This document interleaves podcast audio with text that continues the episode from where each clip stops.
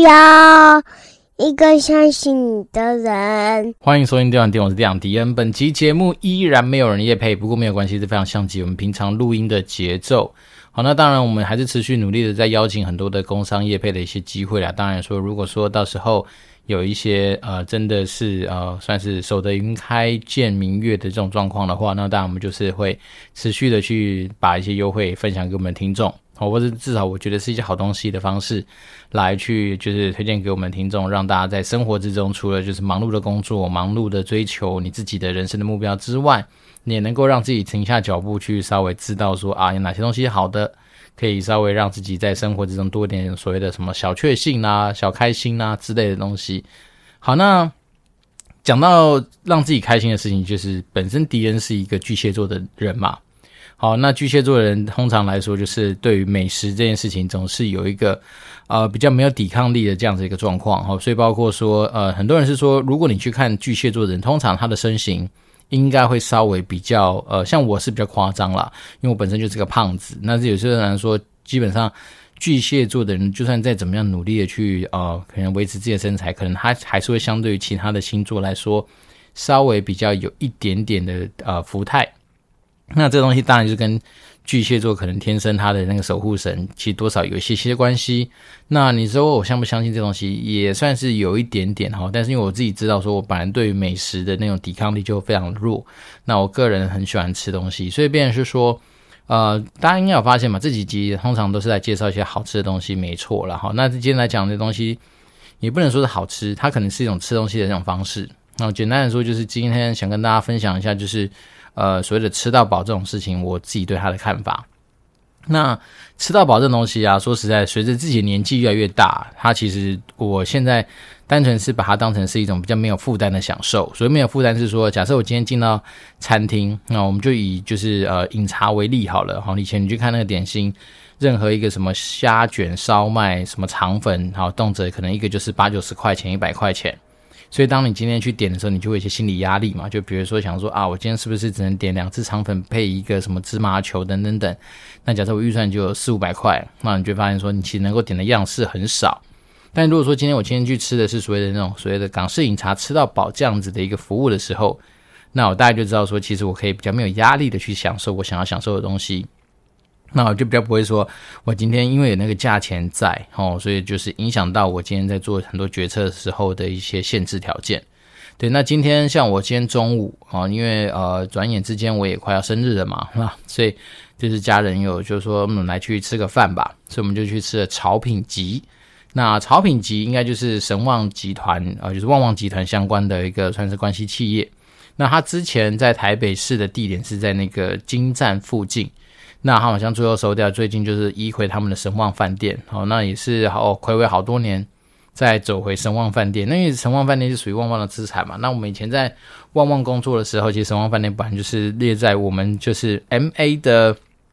教材里面的某一个子公司或者某一个子企业，你要去呃背下来或者留意的一个名词。那神旺饭店怎么说呢？其实它的环境就当然就是有一些它自己的一些传统历史的一个样子之外，那我们今天去吃潮品集的感觉是觉得还不错。它整个服务各方面就还是有它的一定的水准。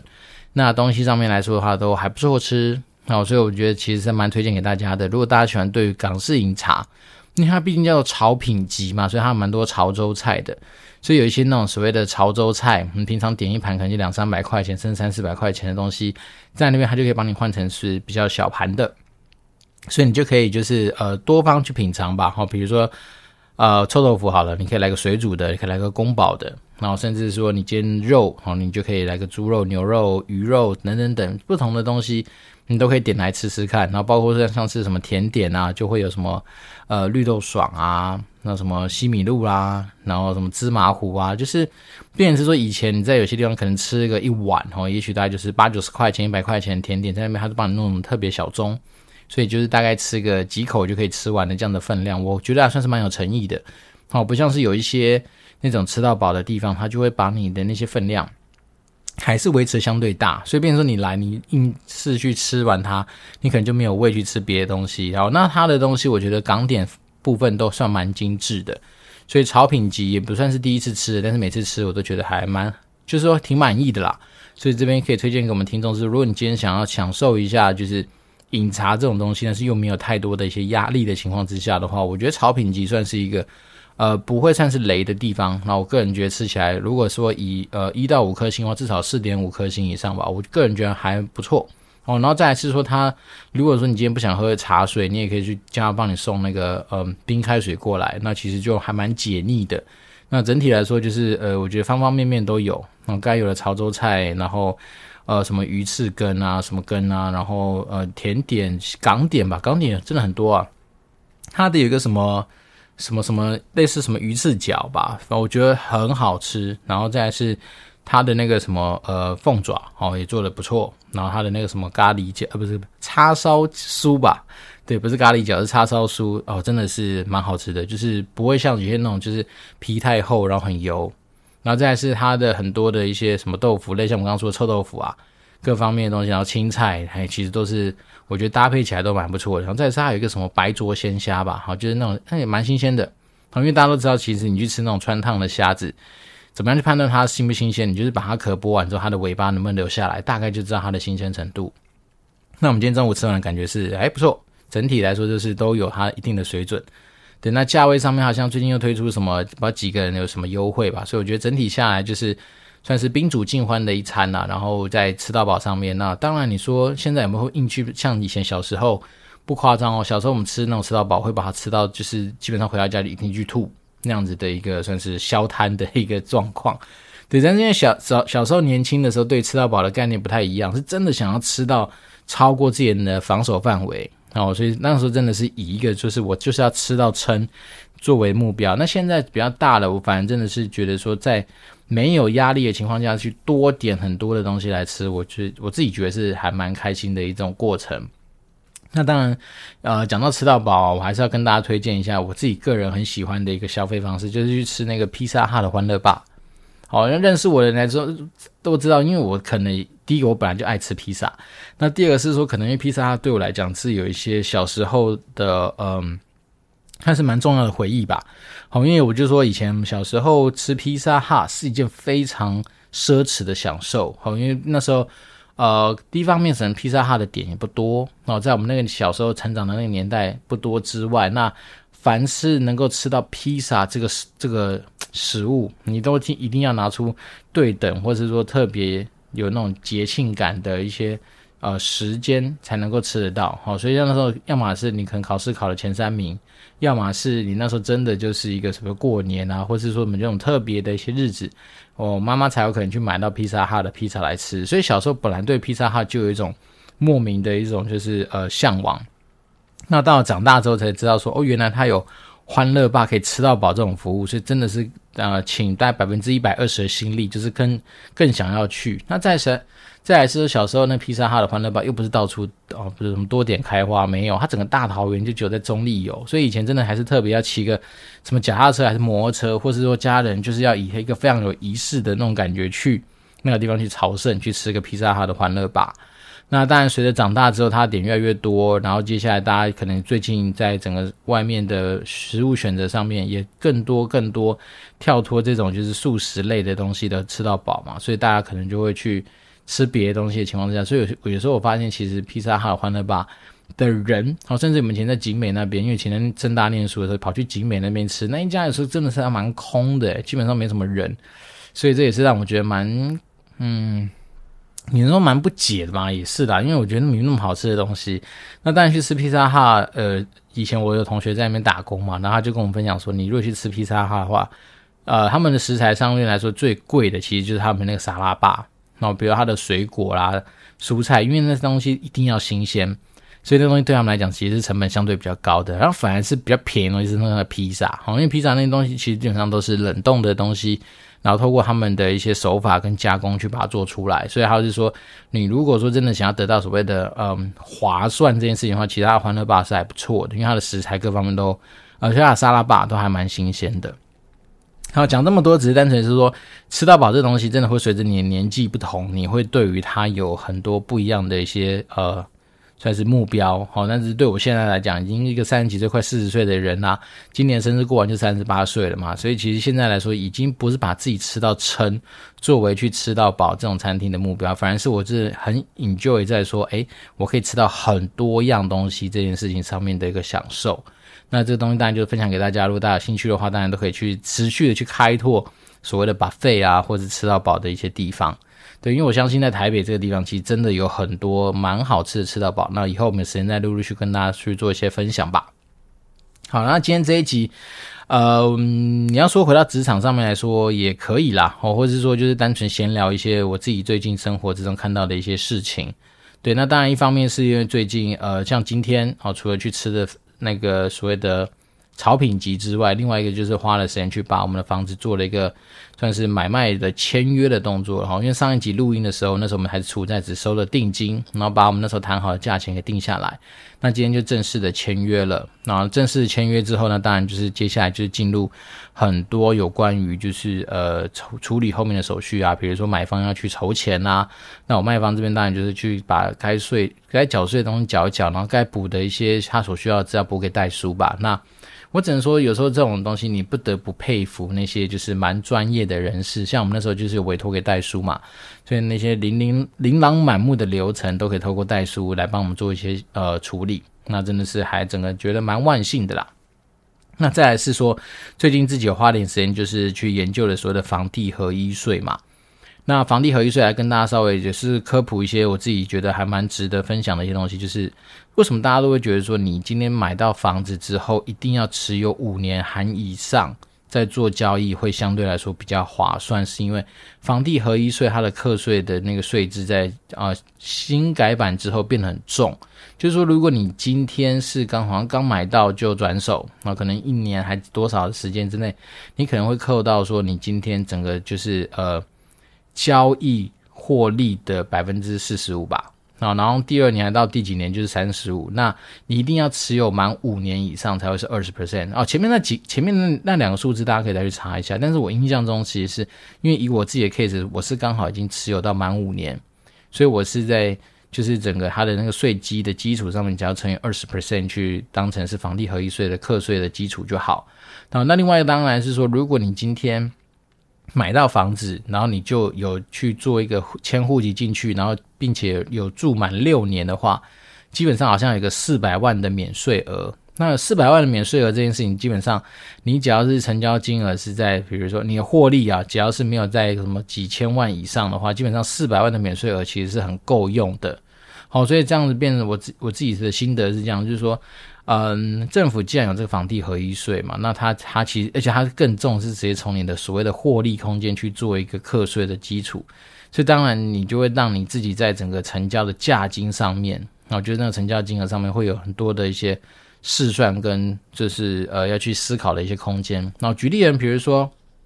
假设你本来只想要卖了个一千万的房子，但是如果因为这个房地合一税，你会发现说，哎呀，你的获利空间要被扣这么多税，那你会做什么样的事情？通常你会把这个税金转嫁给买方吧。所以这无形之中，你这东西其实对它有可能会打击到说，你这个房子买到之后马上去转手这样子的一个快速转手的这样子的一个行为。但是你说真的，对于啥所谓的想打房价这件事情来说，你看，如果当你今天税金又被所谓的卖方加上去的话，那某方来说，其实你也是让整个房价持续维持在它有一个算是呃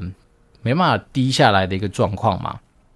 所以我自己的心得是这样子啊，就是说，当然它的那个什么呃所谓房地合一税扣的那个所谓我们讲减项。它其实还蛮多东西可以减的哈。举例，比如说你当时候买到这间房子，你所花的不管是呃中介费啦、契税、印花税等等的一些规费，然后甚至你请那时候请代书帮你做的那些呃手续的一些代书的一些收入的费用，然后比如说哈履约保证的一些当时候产生的费用，然后甚至你因为租了这间房子而产生的，比如说装修的费用。好，只要是你在装潢上面可以认列到是说你这个东西会使用两年以上的，好，他就认定说是装潢的东西嘛，那当然他就可以有作为一个呃课税的基，就是扣扣项的基础。然后再来是说你持有这间房子贷款所缴出去的利息，也可以成为减项的项目，然后再是你卖方嘛，你会去负担所谓的什么房呃土地增值税吧？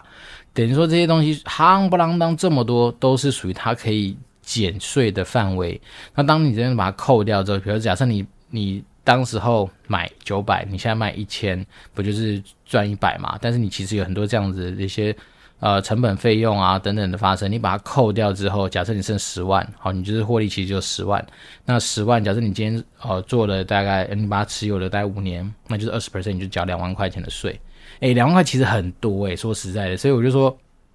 当然，政府的永远是这种事情的最大赢家嘛，因为他从头到尾没出什么力，他只是因为哦，你就是隶属于中华民国国民，所以当你在在做这些东西的时候，你就是要缴税。好，那假设我们刚刚说的，如果你今天的房子就是在一年或两年之内就转手，那假设以四十五趴的那个税率来算，你十万里面你就要缴掉四万五，诶，这其实很多哦。所以便是说，我自己觉得就是拿来提醒大家一下啦，就是说，如果你今天假假设。做投资这件事情的话，那那当然你就是要稍微把这些东西都是当成你的成本项目去做一些思考。那你说，呃，我们之前常常跟大家聊嘛，就是我们想办法打造自己的年收入百万这件事情。那年收入百万这件事情，有时候真的不是只有靠你的主动收入来达成嘛。哈，比如说。呃，刺激市场的投资是一环啊，参与天使投资可能也是一个可能性。像甚至说有些人去做什么民间放贷啦，或者甚至有些人去做呃斜杠啊、打工啊，或者做更多有的没的一些收入的一些呃，算是增加，它都有可能会让你的年收入往百万的这条路去走。哦，那我以最近呃好不容易收到的就是听众给的一些实际上的一些讨论跟回馈的事情来说的话，好，那他们大概就是一个老听众嘛，然后他当然。呃，随着听着我们的节目，有些在工作上面或者是心态上面的一些成熟跟成长，所以他自然就是在工作上面有的表现之外，那也收到很多，比如说 hunter，或者是说就是一些同业给他的一些就是工作上面的邀请，那他当然他就拿到一个算是啊、呃、来自于对岸的一个工作机会。哦，那当然他的整个就是他是说对岸开给他的价格其实还不错。哦，周真的就是比他现在的薪水来的多，但是那时候我在跟他讨论过程，我就说，其实有时候这样子啊，嗯，我们在思考所谓的收入这件事情的时候，也不需要看看的这么样子的一个片面，好，就只是把自己眼光放在说我今天因为这个正职工作给我的收入，而是在于是说，我们今天在思考所谓的收入这件事情的时候，应该是去想想，你今天一整天二十四小时。那这样子的一个范围里面，你可以创造出多少的财富的收入，这才是你真正所谓的收入。举例，就是说，如果今天这个工作它因为好，比如说呃真的缺人，好，或者说因为可能他的工作就是要占用你到你可能比如说什么十二个小时或十四个小时工作时间，他才给你这样子多的收入。那其实你回去去想一想，是说如果说你今天。相对本来的工作是一个，诶，可能可以是准时上下班，好，就一天就八小时。那代表说你剩下的六个小时，你可以去做。你可能因为斜杠，那通常来说，正常人去做斜杠都是做自己比较有兴趣的事情。那你透过那些有兴趣的事情，又可以开创收入的时候，那这时候其实才是 win win。为什么？因为你本来的正职收入有一块，然后另外是你去发展你自己有兴趣的。事情，然后透过这些东西来帮你产生收入，那这两个相加起来，搞不好它其实整个算下来年收入不比说你今天去为了好看到一个正值收入上面来的高。搞不好你那个东西就是你今天这样子，比如说我们下了班又去做什么是打组合拳嘛，A 加 P，搞不好就会大于今天只是来自于说祖国对岸的邀请的一个就是呃不是祖国啦，反正就来自于对岸的一个邀请的一个，比如说呃 C 公司给你的整个就是从政治收入上得到的一个结果。对，所以我自己是觉得有些东西就是呃想跟大家分享是说。我们在看待很多东西的时候，如果当你今天把眼光只放在那一件事情本身，你可能就会落入到说，很快你就只能说针对于好，我们以前有跟大家分享过嘛，你今天在思考的东西的时候，假设是从战场、战略、战术这三个不同的层级来去做思考事情的时候，当你今天很快的就直接跳到战术上面的思考，这不免会让你在思考或是探讨很多东西的时候，会过度的落在只有就是某些点就比较狭隘。好，但是如果说假设我们今天放大我们这个题目，比如说我今天并不是只是探讨说所谓的工作的选择，而是在于是探讨说我今天人生财富上面的一个累积，或者我职涯的一个发展的一个总财富的累积的话，那你可能就已经从你的战术变成是一个战场的讨论，或是战术变成是一个战略的讨论。啊、为什么呢？因为我今天假设，如果今天眼光只放在说，他现在开给你的 offer 是一个月，假设是我们本来是假，我们随便讲的，我本来是一个大学新鲜人，我是两万五千六的，或者两万，好，我们算三万块的起薪好了。那今天有机会拿到另外一家是给你六万，好，那你就是比的是三万跟六万。但是另外一件事情你要想一件事情是说，如果我们今天把这个时空背景拉长，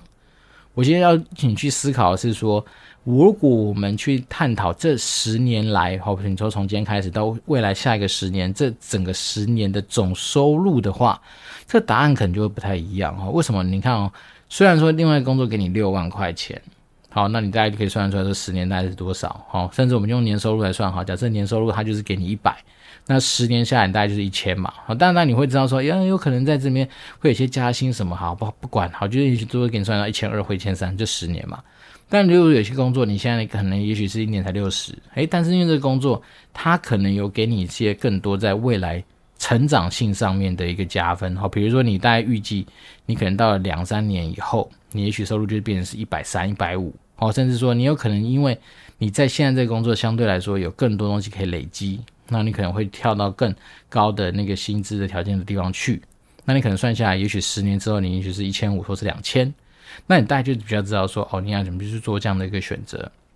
所以，变成是我觉得有时候真的是在探讨这类型问题的时候，呃，但很多人常会说，诶，哪个东西发展好，哪个东西发展好，呃，我觉得这边也是借用古来的想法，哪个地方钱多就往哪里去。但是他的钱，我相信也不是这么狭隘，只看现在的钱，而是说呢，你还是要稍微把你未来可能也许十年太长了，我们也许三五年以后可以拿到的收入当成是一个你去试算的基础。那这样当然你就会知道说更好去选择，然后再来是回到我们以前说的，其实你在探讨工作的时候，嗯，也不是这么简单只看钱。好，如果只看钱的话，其实我也没办法去选择我现在的工作。但是因为我知道我这个工作它可以给我除了钱以外非常多的一些附加价值。举例人，比如说，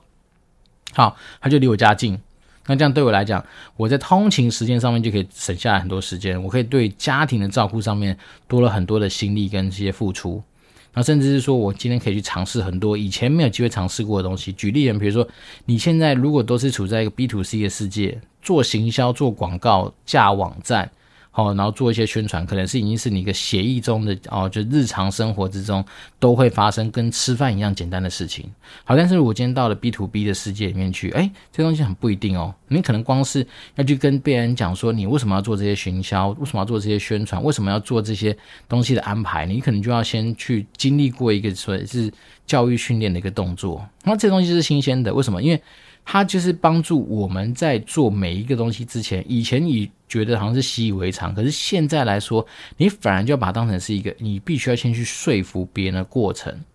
那这东西很多人如果从负面角度讲，就是说靠腰，你就是事倍功半嘛，或是你为什么要去做这么多？呃，比如说看起来很麻烦、很复杂的事情。可是我自己回想起来，我就发现说，其实不会哦。因为当我们今天每一个东西，你都知道说你要去说服别人，每个东西你都要去说服你的长官，每个东西你要让长官能够从无到有，然后从零到一，能够去清清楚楚知道为什么要做什么事情的时候，某方面说也是帮助我们自己在思考每一个我们做的事情上面的完整性。好，因为以前可能就是大家都有共同的背景，所以都已经觉得说啊，反正东西就是这样子啊，好，这样子就出去。可是到了这边来说，因为你知道你要去说服别人，因为你知道你要去。让这些事情有所本，好，甚至让这些事情更加的一些成熟，或是说完整，所以你会去很试着从不同的角度来去做很多的一些思考。那我觉得这东西其实就是一个很新鲜的附加价值。那再来是说，我们自己现在成为一个所谓的呃天使投资界里面的一个成员，那你当然就是觉得说更感谢这工作给你这样的机会，因为说实在的，如果说我今天还是在游戏业。我还是在做所谓的游戏营运的工作，我还是在做游戏营运的 PM。那我的生活之中，很大部分都是在帮公司、帮产品去做付出。那我自己能够得到什么？我其实有时候你会觉得啊，好像是被榨干。好像我之前，呃，大概十几年吧，好，十几年前在跟我的第一个主管在聊天的时候，那时候他已经大我十几岁吧，算是一个蛮厉害的前辈。他那时候就跟我讲，他那时候大概应该是四十岁上下，他就说。其实他觉得他好像从三十岁到四十岁中间一直都是被掏空的感觉，他就是觉得说可能也许他的经验啊，他的很多知识其实就是一直被掏空，那他会觉得说其实还蛮无力的。好，那我只能说，在我自己现在的工作上面，也因为我有机会加入了所谓的不管是天使投资，或者说看很多一些新的投资的机会的案子，某方来说，我其实让自己在。思考很多事情上面，你就会更从根本去看待一些事情，好，因为毕竟你面对的都是一个一个一个新的一些事业体嘛。举例人，比如说，好，我们有机会接触到一些非常新的一些，像我之前讲的乐可，好了，就是 Trackle 这样子的一个，它是利用 Uber 概念的东西，只是它帮你收了垃圾。那你当然就会去想说，诶，对，它虽然说很跟 Uber 好像有点像，哦，因为它也是用车手去帮你收垃圾。那到底第一个收垃圾这个东西，它的市场到底有多大？好，因为大家都直观的会想说，诶，我们如果是住的是那种所谓的啊有酒店式管理的一些大楼，甚至是比较新的社区大楼，其实它都有所谓的资源回收中心嘛，或者是可以丢垃圾的垃圾场。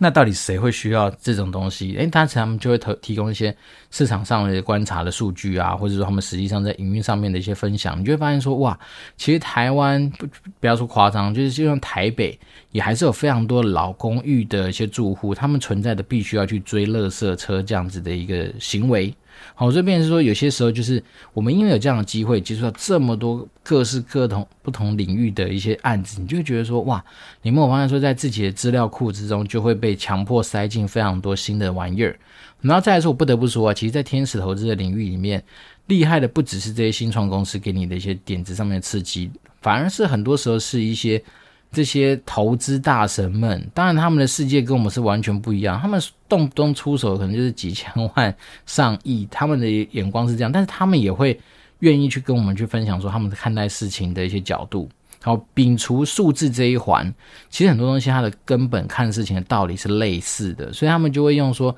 比如说市场的规模啦、团队的状况啦，或是经营者的一些心态啦，等等等。其实大家都会用不同的角度去。切入好这个事业体上面的评估，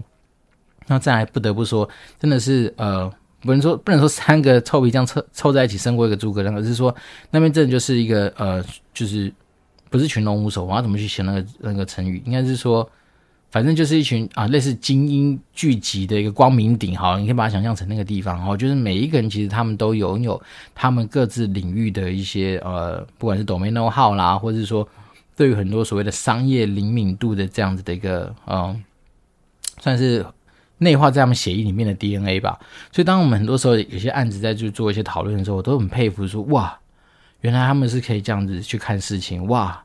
原来他们去判断所谓的市场规模或者天花板是这样看待。反正这些东西都是美美的，都会让你自己觉得说，哦，原来其实它都是学习。然后，但当然也会让你自己知道说，哦，以后如果遇到类似的 case，甚至是不要说类似，遇到新的 case，我都可以用这样的东西去发问。然后当然里面有一些大神就更不用去提了。那有些大神他们甚至还说，以后有机会可以模拟示范所谓的，因为在天使投资里面讲过一句话是说，呃，通常很多项目在早期都是投人不投事业。所谓投人不投事业，就是说通常都是投那个团队，因为大家会觉得说，当你今天这个团队是对的，这些人是。比如态度或技能，或是他们知识等等等是很强的时候，当他本来所想到的题目落赛了，他其实也有很快的机会，或是很快的反应方式，可以能够去再造一个新的巅峰。所以，变成说呢，有些大神们，他甚至说，我们可以来去示范，说我今天完全不针对他的题目，或者我完全不用去听他的简报，我就可以开始针对这个人，透过我的一些问题去掌握到，说我值不值得投资这个人。好，随便说，我今天讲的比较多的东西都是来自于是说，你看我们在收入面啊，在工作上面的选择，其实有时候真的不是那么单纯，只是看啊，你就是主动收入或是我的正职收入这件事情，而是说你有很多。在评估工作这件事情上面，你可以去思考的地方。那当然，对我自己而言，就是说收入还是重要哈。我先说还是重要，因为毕竟我们还没有财富自由，所以我还是很在乎钱钱。好，钱钱的力量还是对我来讲很有吸引力。我不只为五斗米折腰，我就是古白说的，我可以为五斗米做瑜伽的那个人。好，虽然说我可能不见得够软，但是我愿意就是用我的极限去挑战这些事情。好，那这是题外话。那当然重要的还是说，在工作的选择上面。然后一定是有非常多的面向的考量，但是我觉得其实收敛回来，不外乎就是那一句话：工作一直以来都是生活的一部分而已。好，我觉得很多人让我觉得很可惜，甚至是有时候我觉得蛮心里面蛮难过，就是看到有些朋友变成说生活是他工作的一部分，也就是说他大部分的时间，好有时间他就想工作，有时间他就埋头苦干在在工作里面。那你真的去问到他的回报，嗯，好像也还好，当然他的数字可能会比一般人多一点点。哈，假设假设迪恩也许是年收入百万，哈，那可能他就是比你再高个二三十万这样子。可是有时候我就会回想起来，是说 这些东西真的有这么值得？吗，就是说，你为了这多的二三十万或二三十 percent 的一个收入，那你牺牲掉是非常多生活的娱乐啊，牺牲掉很多跟朋友互动的机会啊，那甚至说你牺牲掉很多让自己放空、放松、去吸收新东西的一个时间，那这东西当然值得吗？我不知道，我只是说，对我而言，我比较不会去享受，去不是不是享受，不会去选择这样的事情啦。我还是在乎的是说。让我自己的生活可以因为工作而更丰富，而更多元。那当然，工作对我来讲，第一个它一定是一个相对哈，比如说有有保障的一个一个来源嘛，因为我们还是要钱才能够买面包吃。那另外一件事情，当然就是变成它，它既然是生活的一部分，所以我就是希望说，我在里面得到的任何东西，那那我今天是能够跟我的生活做结合。那甚至有些时候我在思考很多东西的时候，就是我把我自己。好，就像我们刚刚在讲的嘛，你今天如果说你在思考的是你未来十年的收入总和，那你换算成我们以前在做营运的时候，你只是把你人换，把你以前比如说天堂做包包做斗阵特工那一个产品的预估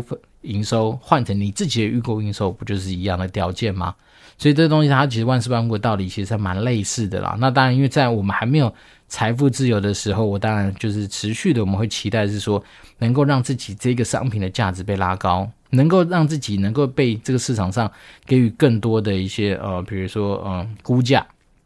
那能够做到这样的事情，我觉得其实身为一个打工仔，应该也就是一个呃相对有价值的一个存在啦。那当然就是呃，这种这今天讲的东西算是比较多，是跟工作面向有关的啦，是没错哈。因为之前也有在听我们。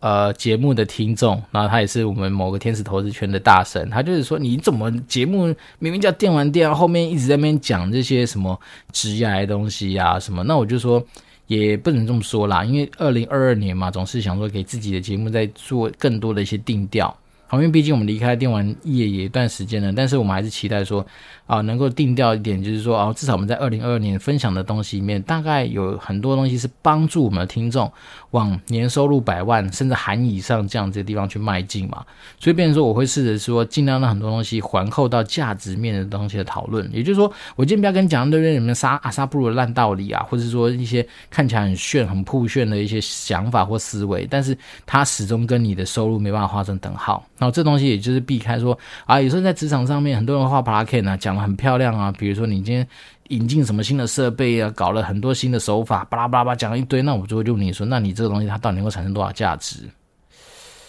嗯，对啊，很多人他就是回答不出来嘛。对，就看起来用很炫的设备，然后把很多东西好像速度加快，可是客户根本就不需要你加快这么多的速度，按你做的东西就冲他小。对，所以一样的道理，就是回到东西来，就是说我们有时候讲很多很衰的东西，但最后最后没办法帮助到你实际上的工作的呃，比如说估价上面，就别人对你的估值，或是别人对你的一些呃，好愿意多付多少薪水给你这件事，如果没有太多联动的话，好像也少了一点什么吧，对吧？就像如果今天假设股癌他的节目讲了一堆，那是他实际上对于大家的收入没有太多的一些。正向帮助的话，我相信可能也不见得有人会这么多的，就是去完完全全支持这个东西。所以我觉得还是要回到价值面上面的一个联动。当然，当然说有些东西不用讲的那么直白，或是一定是这么样子的一个呃，就是功利或怎么样。但我们就是尽量想说，把我们的生活之中。的东西拿来分享之外，那尽量多少跟收入这些东西能够扯上关系，是因为希望哦，除了说得到一些心灵上面的，不管是鸡汤啦、鸡血啦，或者说有的没的一些补充之外，那当然也可以针对实质上的数字产生一些帮助。为什么？因为数字它就能够换算成面包嘛。你今天去全联买一个明太子的那个什么软发是可以吃，但是不好吃。但是哎，好，反正你也可以去很多很高档的店买那种明太子软发是非常好吃的。类似这样的东西，所以我只能说，就是呃，我们持续保持这样的精神去分享给大家。那当然，最近就是好事情，就是真的好不容易签约了，虽然说签约还不等于交屋嘛，好，签约还不等于完成这件事情，但是至少心中的一个大石头，或者我手上 hold 的一些文件，不管是我自己的房契、地契等等等，哎，暂时都交出去了，好，所以那种保管责任就不在我身上，然后再带出手上，然后再来是说，也让买方开始有一些就是不管是压力啦也好，或者一些动力也行，他至少开始去做一些。好，比如说把钱打进那个履约保证账户的动作啦，那我慢慢的，我也就未来有机会就看到那些数字的增加啦，对，那再过没几个月，可能就变成是我实际上可以动用得到一些资金啊，那我就觉得还是蛮开心的啦。好，那当然就是生活之中有很多东西，真的还是可以值得跟大家分享。那我们也非常感谢我们的热情听众，就是实际上透过私讯啊，透过很多种方式来持续跟我保持交流。那我的角色，你要说是个大哥哥也可以，你要说是一个。呃，可能比你早出社会几十年的一些就是前辈也可以。那你要说是一个可能逻辑思考各方面比较清楚，或者说比较有自己一套想法的人也可以。好，那这一切的一切都其实都只是在呼吁大家说，如果可以的话，透过 Apple Podcast 把我们的一些呃五星留言给吹起来。那当然，另外更希望是说，如果你真的觉得这透过这个节目的。任何的一些资讯帮助到你生活之中的一些事情，哪怕是说你今天在洗碗的时候有一个背景音在旁边，噔噔噔，那你会觉得好像好像有人陪伴，然后不孤单，那也很好。那或者说你今天可能在哄小孩子睡觉的过程里面发现说，靠，要怎么小孩子这么不乖，对不对？那你想要放一个就是稍微比较能够催眠的一个声音来说的话，那其实我觉得我自己的节目我自己听有时候听到会睡着，所以也蛮有这样子的效果在的。好，那当然另外一件事情说，你今天对你自己的直癌啦，对于游戏业啊，尤其是游戏业相关的大小事情，或是对于商业模式营运啊这件事情，你特别有一些想要做交流或讨论的东西的话，当然，我觉得我这边都是尽力去做，因为我就常跟大家聊过嘛，说我们我们自己就是一个呃尽量使命必达的角色。那这件事情真的不夸张哎，我觉得我最近在接到很多那种案子的时候，我根本一开始一点头绪都没有，诶，可是。随着我们自己去摸石的石头过河，然后慢慢去摸索这个东西怎么去进展，哎，好像有一个七七八八的样子，所以这东西都都蛮有趣的啦。那未来我们就是持续可以把这些技能啊，或者把这些思维，在我们的节目之中，就是持续的分享给我们听众。那我也是很期待，是说有一天有一天，好，我们能够成为某一个好，因为可以透过这样子的斜杠的下班生活，可以帮自己产生更多额外的收入，让我们这样的时间花费是有价值的。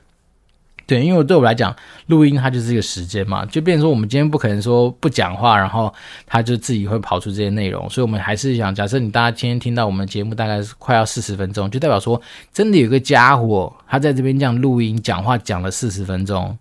而且这四十分钟可能通常我的时间搞不好会超过这四十分钟，为什么？因为好后面我们还是要去做一些相。简单的、非常简单的一些声音的修饰啊，甚至有时候我们今天讲的没那么顺，会卡痰会干嘛？我们还是要去重录。所以其实这些东西都是一个家伙在这边把他自己的一些时间卖给大家，所以我们大家就持续做这样的事情啦。那当然我自己是还蛮 enjoy 这样的过程，原因是因为，嗯，怎么讲呢？转眼之间，今天应该是一百九十九集吧？对，那现在只是两百集。那我觉得哇，其实有时候想想。一直坚持做一件事情，然后默默做，这样做做做做做，其实看到他的成果的时候，你还会觉得蛮惊人的。我也不知道怎么去形容这种感觉，但是这样的东西其实大家可以有意识去试试看哦。也许真的不是做节目这样子啦，也许真的是你可以朝一个你自己有设定好，你觉得可以做到的事情，可以去玩玩看。那我觉得其实有些东西看似简单，简单事情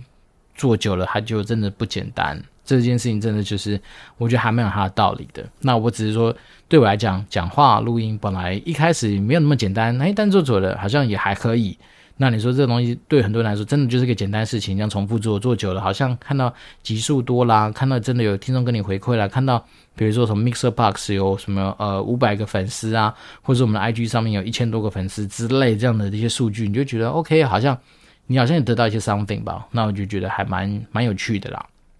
好，那今天这一集就非常感谢，就是我们有一些听众给我们的一些互互动跟回馈，那当然也是持续祝福大家在自己的职场的职业之路，或者在自己的收入之的路上面，不管在做投资理财啦，不管是做什么资产的一些配置，或是等等等，都可以得到一些非常好的一些绩效。虽然我知道最近台股跟美股的市场还是很糟糕，哎，但是 fine，反正每个人都一定有自己的一套适合自己的做法。那重点就不要忘记。工作真的只是生活的一部分，投资也是生活的一部分。其实生活才是你这个人主要应该去花时间去经营的事情。所以呢，就是把这样子的一些心情跟今天这样的一些心得，就分享给我们听众。那我们当然就可以持续保持联络喽。我这边是电玩店，我是店长迪恩，持续保持联络，拜拜。